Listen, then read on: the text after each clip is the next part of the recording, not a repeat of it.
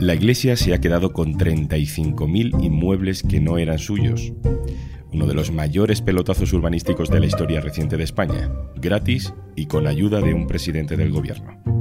Hoy en un tema al día, inmatriculaciones, el pelotazo urbanístico de la iglesia. Un tema al día con Juan Luis Sánchez, el podcast de eldiario.es.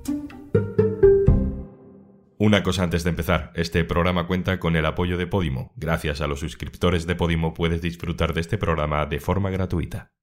Catedral de Córdoba, 775 años juntos, 1200. Estamos oyendo al obispo de Córdoba, Demetrio Fernández. Conquistada la ciudad, el rey entregó este precioso templo a la Iglesia Católica, que lo consagró como templo cristiano.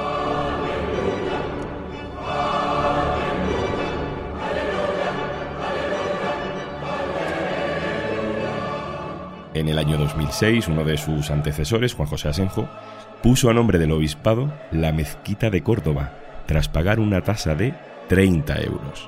Desde entonces, ese templo, declarado en 1984 Patrimonio de la Humanidad, pasó a ser propiedad de la Iglesia. Pero es indiscutible que la comunidad católica, que recibió este precioso legado y que lo ha conservado intacto y mejorado a lo largo de los siglos, tiene derecho a tener su propia catedral. Ha pasado con más templos y con otro tipo de inmuebles y propiedades que no son precisamente religiosas. Pisos, garajes, solares, fincas, son 35.000 inmuebles. La iglesia los ha ido acumulando durante décadas y un decreto de José María Aznar en 1998 les permitió registrarlas a su nombre. El gobierno de Pedro Sánchez ha prometido revertir ese abuso. La Iglesia esta semana ha admitido que, bueno, quizás unas mil inmatriculaciones no están del todo bien hechas. Se pueden devolver, pero no todas, porque 122 de ellas es que ya las ha vendido. Vamos a explicar de dónde viene todo este despropósito con nuestro compañero Raúl Rejón. Hola Raúl. Hola, ¿qué tal? ¿Cómo estáis?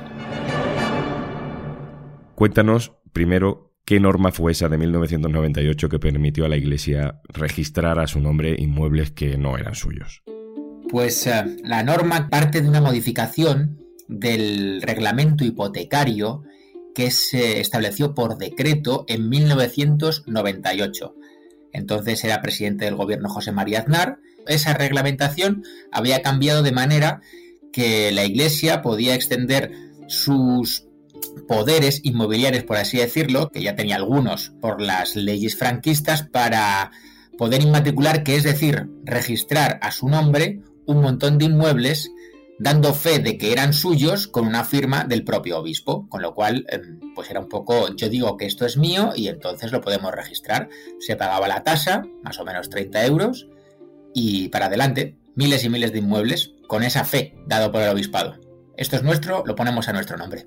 Entonces, con ese decreto y con la voluntad de un obispo y nada más, la iglesia podía apropiarse de bienes que eran de otra persona. No estaba pensado, en teoría, vamos a pensar bien, para apropiarse con bienes que eran de otra persona, pero sí sirvió para bienes que a lo mejor no tenían muy claro si eran suyos o no eran suyos, decir que sí eran suyos. Es más bien el poner a nombre cosas que podían estar mm, en un limbo de la herencia, que podían estar siendo utilizadas por la propia iglesia durante un montón de años, pero sin que fuese de su propiedad, que fuesen como una especie de arrendatarios, incluso de templos. ¿eh? Templos católicos pueden ser, eh, estando utilizados por, por un cura para dar misa o para hacer sus oficios, pero que lo que es el edificio no sea titular la iglesia, sea titular quien lo haya pagado.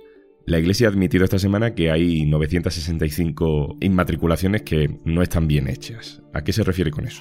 La Iglesia se refiere a inmatriculaciones que, revisando los listados, considera que puede que no fueran suyas en el momento en el que las puso a su nombre.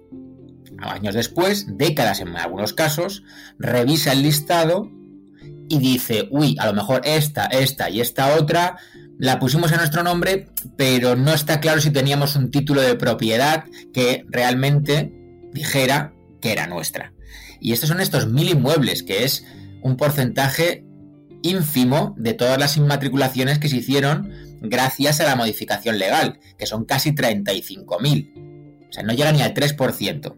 Pero lo que viene a decir es, bueno, de todos estos, nosotros ahora mismo decimos que unos 1000 mm, igual mm, los pusimos en nuestro nombre sin tener derecho a ponerlo a nuestro nombre, con lo cual mm, revísese. Ahora vuelvo contigo, Raúl, pero déjame preguntarle más sobre esto a Asunción Villaverde, que pertenece a la plataforma Recuperando, que se constituyó precisamente para denunciar el expolio por parte de la Iglesia de propiedades que no eran suyas. Hola Asunción, gracias por atendernos. Encantada. Asunción, con este decreto la Iglesia podría apropiarse de bienes que eran de otra persona. Sí, naturalmente. Es que eh, lo que han hecho ha sido ampararse en una ley hipotecaria franquista de 1946 que les permitía a los obispos hacer de fedatarios públicos, es decir, actuaban como notarios sin tener que presentar ningún título de propiedad para inscribir en el registro. Hay que reconocer que también han sido los registradores de la propiedad los que han sido colaboradores necesarios para que se dieran estos casos. ¿De qué tipo de propiedades se ha adueñado la Iglesia durante estas décadas? Bueno, pues la Iglesia se ha apropiado de todo tipo de bienes que ha visto que no estaban inscritos en el registro, porque ellos tenían acceso a saber qué cosas no estaban inscritas en el registro de la propiedad y entonces han sido todo tipo de bienes, cementerios, pisos, garajes, locales, montes, huertos, campos de fútbol, casas de pueblo, bueno, todo lo que sabían que no estaba registrado y que ellos tenían la facilidad de, con su simple palabra, sin aportar ningún título de propiedad, pues podían inscribirlo. Un ejemplo muy claro es el de la finca de Palencia, que acabó llegando al Tribunal Europeo de Derechos Humanos, que condenó al Estado español a pagar 600.000 euros, porque la justicia española había vulnerado los principios esenciales de igualdad de trato. Y bueno, pues tardaron 20 años Finalmente, la ermita que estaba dentro de la propiedad y que estaba inscrita ya en la compra por unas personas privadas, acabó quedándose en la iglesia y bueno, todos los españoles hemos pagado esa sentencia del Tribunal Europeo de Derechos Humanos. Si los afectados por estas inmatriculaciones quieren reclamar, por ejemplo, esa propiedad, ¿qué tienen que hacer a partir de ahora? No sabemos cómo lo van a hacer todavía. Lo que sí sabemos es que hasta ahora los particulares tenían que ir a los juzgados y gastarse su dinero y me temo que la cosa va a seguir igual porque el presidente del gobierno, Pedro Sánchez, en su investidura se comprometió a llevar a cabo una reforma legislativa para revertir estas inmatriculaciones y no parece ser que estén eh, ahora llevando a cabo una reforma legislativa, sino que lo que van a hacer es dar por zanjado este asunto y bueno, pues finalmente lo que va a pasar es que es una amnistía registral. No sabemos cómo estos bienes que han declarado que se han apropiado de forma indebida o de forma errónea los van a devolver. Asunción Villaverde, muchas gracias por contarnos todo esto. A vosotros. Uno de los casos más conocidos, más polémicos de inmatriculación por parte de la Iglesia ha sido el de la mezquita de Córdoba, que no está en esa lista que dice la Iglesia que bueno, que a lo mejor se han inmatriculado irregularmente. Vamos a hablar también con Miguel Santiago, miembro de la plataforma Mezquita Catedral Patrimonio de Todos y Todas. Hola Miguel. Hola, ¿qué tal? Miguel, cuéntanos qué implica que la Iglesia sea dueña de la mezquita de Córdoba sobre todo los tres últimos obispos que ha tenido la diócesis de Córdoba, han desarrollado una política bastante, se puede decir, integrista con el monumento. Ellos piensan que la mezquita es de ellos y por encima de todo es su catedral. Uno de los casos más fuertes fue cuando en el año 2010 el obispo Demetrio Fernández, actual obispo de la diócesis de Córdoba, nada más llegar, una de sus primeras actuaciones fue cambiar el nombre al monumento. Al nivel oficial en toda la cartelería del monumento, los trípticos turísticos, etc., le quitó radicalmente el nombre de mezquita y solamente se utilizaba el nombre de Santa Iglesia Catedral de Córdoba. Incluso hasta en el Google Maps apareció este defecto que nosotros tuvimos que denunciar el caso porque cuando tú entrabas para ver dónde estaba situado el monumento aparecía solamente catedral, lo que eh, implicaba un despiste general para mucha gente que lo que quería era ver indiscutiblemente la mezquita. Por ejemplo, se plantea una visita nocturna al monumento en el año 2006, pagado con fondos de la Unión Europea. Sin embargo, los señores obispos pues no les gusta el planteamiento de la visita nocturna porque según ellos no responden a los cánones de la religión católica. Por consiguiente, con dinero público hacen de la visita nocturna de la mezquita de Córdoba pues una catequesis.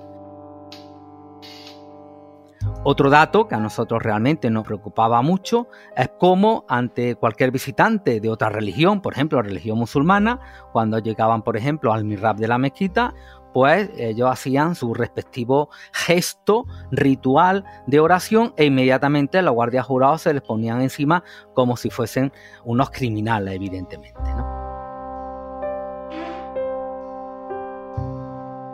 La Qibla significa para los musulmanes lo que el altar mayor para un templo católico nuestro, ¿de acuerdo?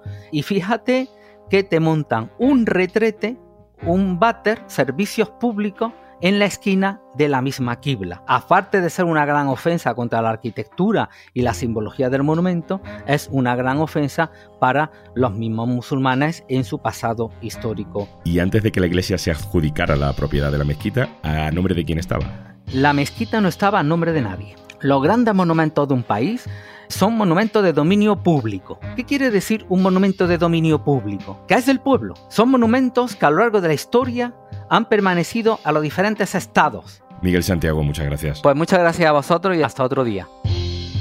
Vuelvo contigo, Raúl. ¿Qué va a pasar con los bienes de la iglesia que ahora reconoce que ha vendido sin que realmente fueran suyos? Pues los que ha vendido a terceros, ahora mismo se abre allí un buen melón. Porque, claro, evidentemente, si tú vendes una cosa que no es tuya, no puedes hacerlo, vamos, no puedes vender una cosa que no es tuya. El gobierno dijo que tendrán que indemnizar a los legítimos dueños, pero primero tendrán que encontrar quiénes son esos legítimos dueños o titulares y ver en qué circunstancias están y que haya una reclamación, quiero decir que no creo que vaya a ser una cosa automática, pero claro, en, en, puridad legal, cuando tú vendes una cosa que no es tuya, luego pues tendrás que indemnizar. Raúl Rejón, muchas gracias por contarnos todo esto. Muchas gracias a vosotros. Y antes de marcharnos... Hola, perdona que te interrumpa, pero te voy a contar algo que te va a interesar como oyente de podcast. Seguro que estás disfrutando de Un tema al día, que ha contado con la colaboración de Podimo, la plataforma de podcast y audiolibros con el mayor catálogo de contenido en audio en español. Por ser oyente de este podcast, te ofrecemos 60 días de suscripción gratuita a Podimo para que descubras más de 3.000 podcasts originales y más de 2.500 audiolibros en español. Entra en podimo.es barra al día y date de alta de forma totalmente gratuita. Esto es Un Tema al Día, el podcast del diario.es. Puedes suscribirte también a nuestro boletín con la producción de Carmen Ibáñez y Zascún Pérez y el montaje de Pedro Godoy. Un saludo de Juan Luis Sánchez. Mañana, otro tema.